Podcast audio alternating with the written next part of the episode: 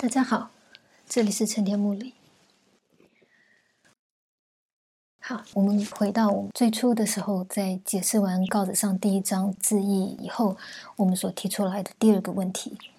也就是当孟子这样回应的时候，代表告子这样说的用意何在的这个问题。有关于这一点，其实我们从呃孟子的回答就可以稍微的反推回去，或者甚至是如果我们够敏锐的话，从告子的说法里面，我们其实也可以看到一二。我想主要的线索就是在两个地方，一个地方就是嗯，告子是怎么说的？告子把人性跟仁义的关系比喻成齐柳跟北圈，这个是告子的说法。这个是第一个线索，他透露了相当多一手的讯息。那么，可是当然我们也应该意识到，当孟子还试图要再多做解释，换句话孟子还有需要再为告子的说法再加以补充、再加以提醒、提示的话。那么，我们也应该意识到，告子的这个说法虽然已经足以让孟子明白他在说什么了，他的想法是什么，他的心意究竟是如何。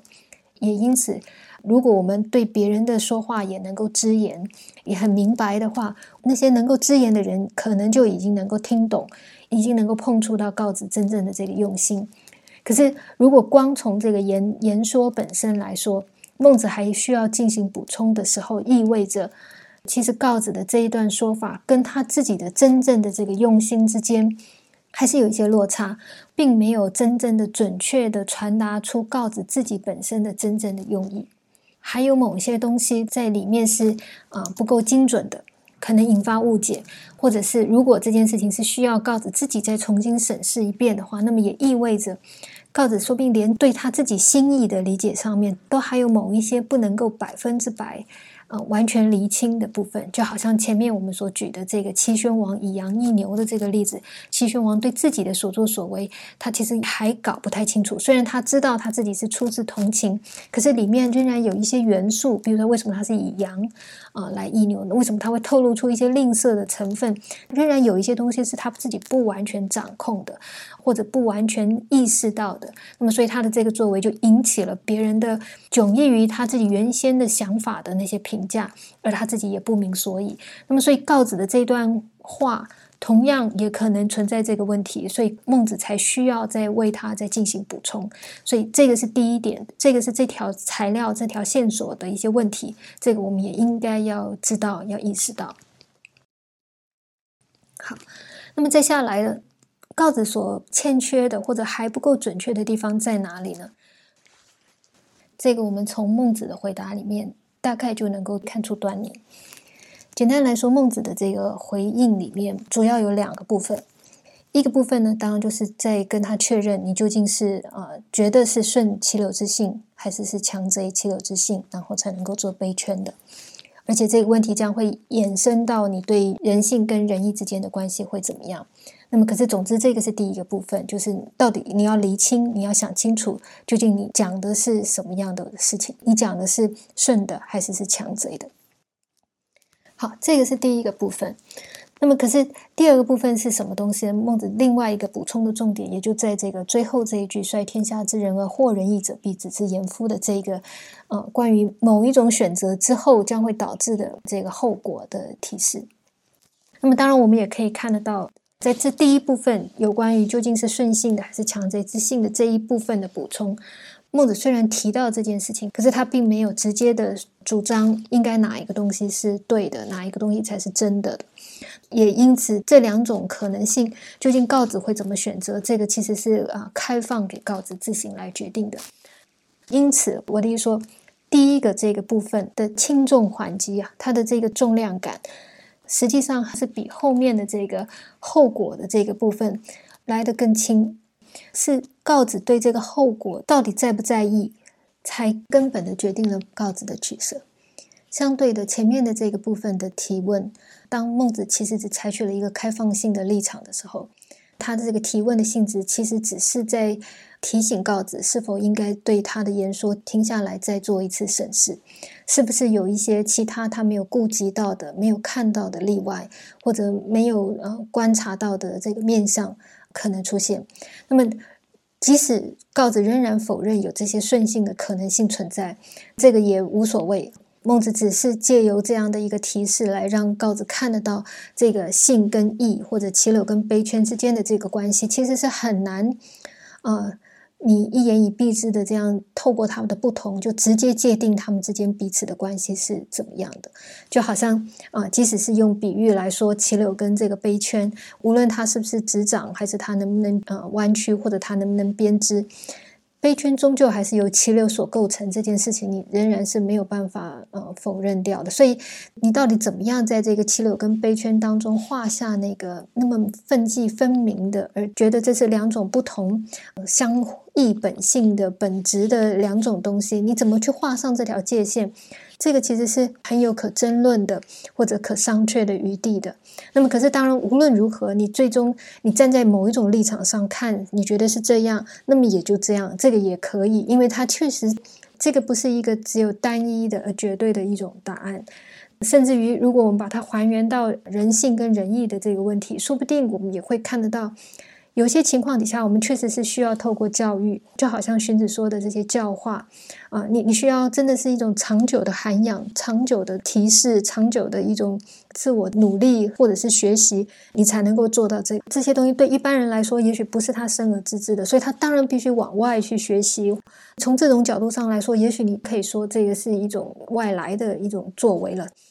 可是这个人为什么要去学？或者他终究可以实践这个东西？这些你能够说这真的对他来说是纯然外在的东西，而没有他自己本身的某一些东西的相应或配合吗？所以，如果光只要从两个形态当中的这个差异来说，这个东西究竟是什么？这个其实还不够去界定清楚这一切的事情。所以，这个提问实际上面的功能，真正的功能，也只是让告子再进一步的去重新检查一遍、醒查一遍，他今天这样说是不是过度的简化了这样的一个问题的这种提醒而已。好，那么如果是这样的话，我们从这些线索，就在这一章里面，告子怎么讲，孟子这样回应，孟子补充了这两点，那么这段话所呈现出来的告子的用意究竟是什么呢？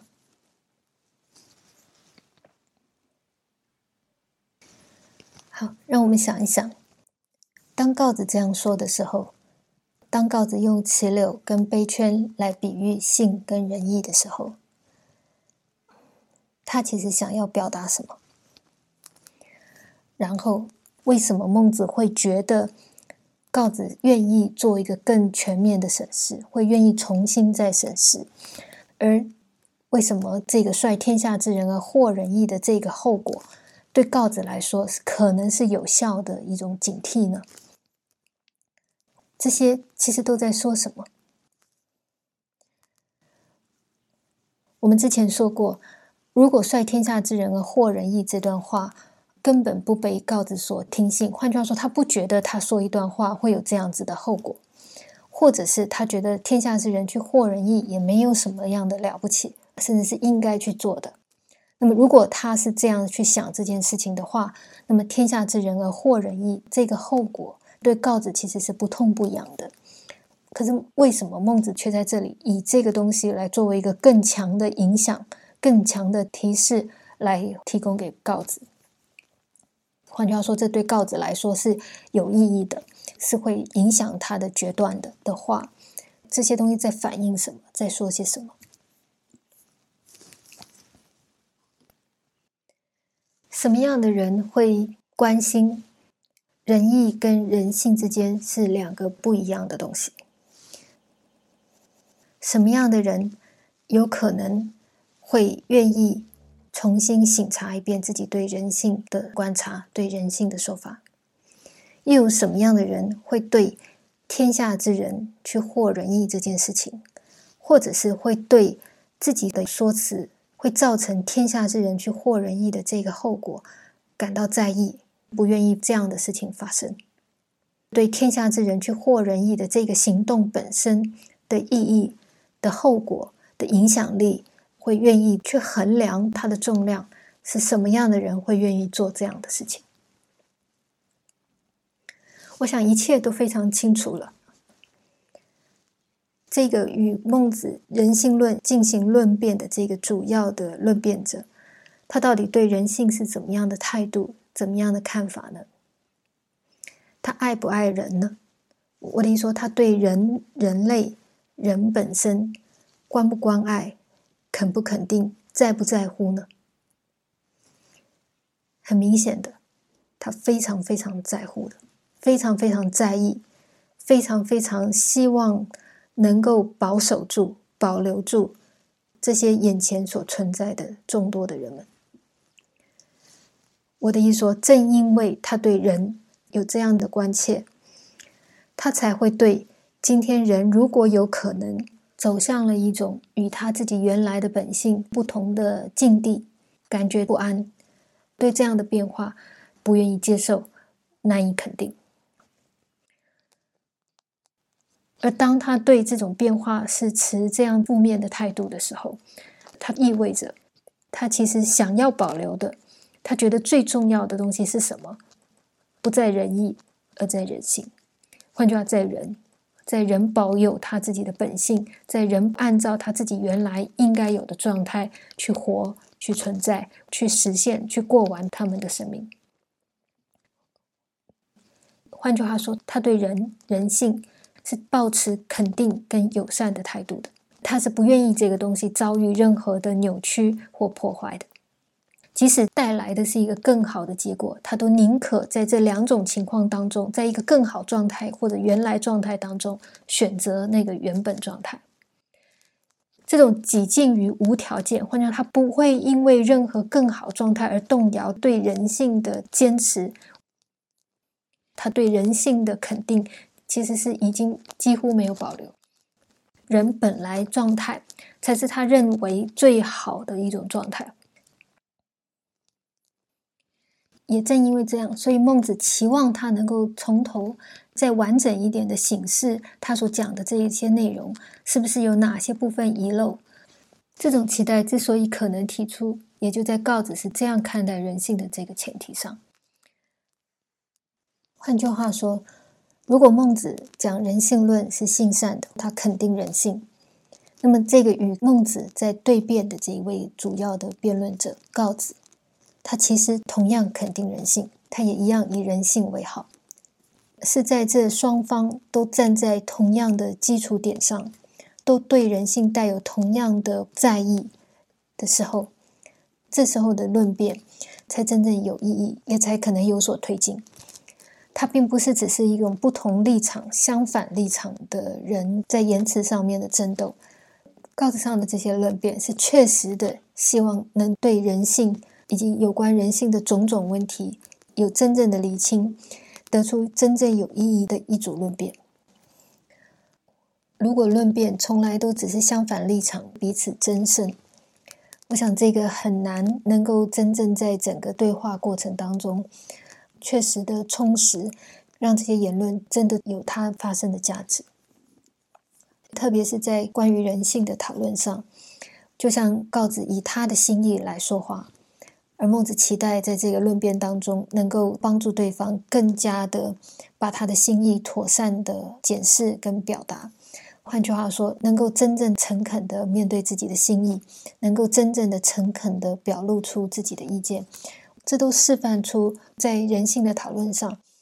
心意或者更严格的说，心意的诚挚，对人性本身的重视，对人的关注，更是。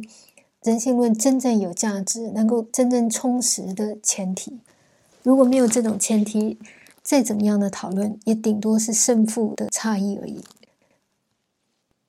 换言之，稿子上第一章在言谈中，他们自己本身就在示范什么叫做人性，人性为什么是好的，人性为什么值得肯定。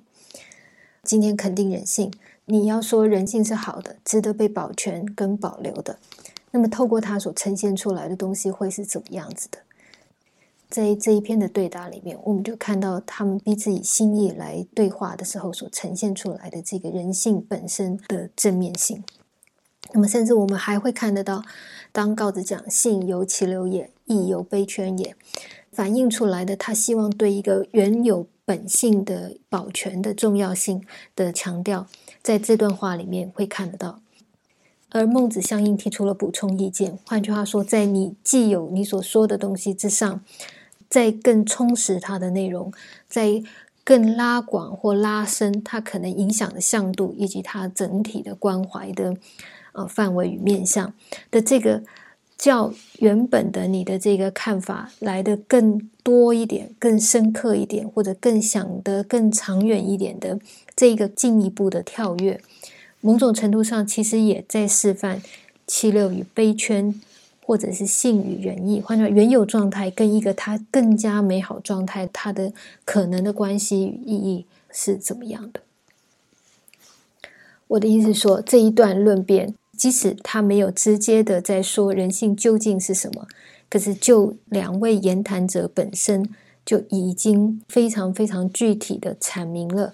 人性是怎么样的，或者性善是怎么样的，对人性的肯定应该是怎么样实践的。好，那么既然已经知道告子上第一章的这个实际上言说的层次在心意。整体言说其实也呈现出两方的人性，这是一个针对人性，而且本身是人性性的一种讨论。那么，可是还有一个最后的问题需要解释跟解答。纵然我们看到这一篇里面，两方是从心意上来对答的，来对话的，两方是诚挚而人性的。可是人性究竟是怎么样呢？这一篇的最后究竟想要带来一个什么样的结论呢？可以看到，在这一段话里头面应该解释而尚未解释的重点，就只剩下这个“率天下之人获仁义”的最后这一句话了。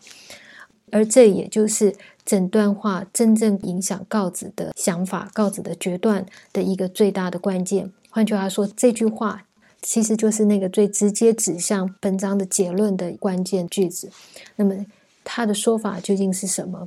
这一章最终想要指出的结论会是什么？这个我们就下一讲再继续。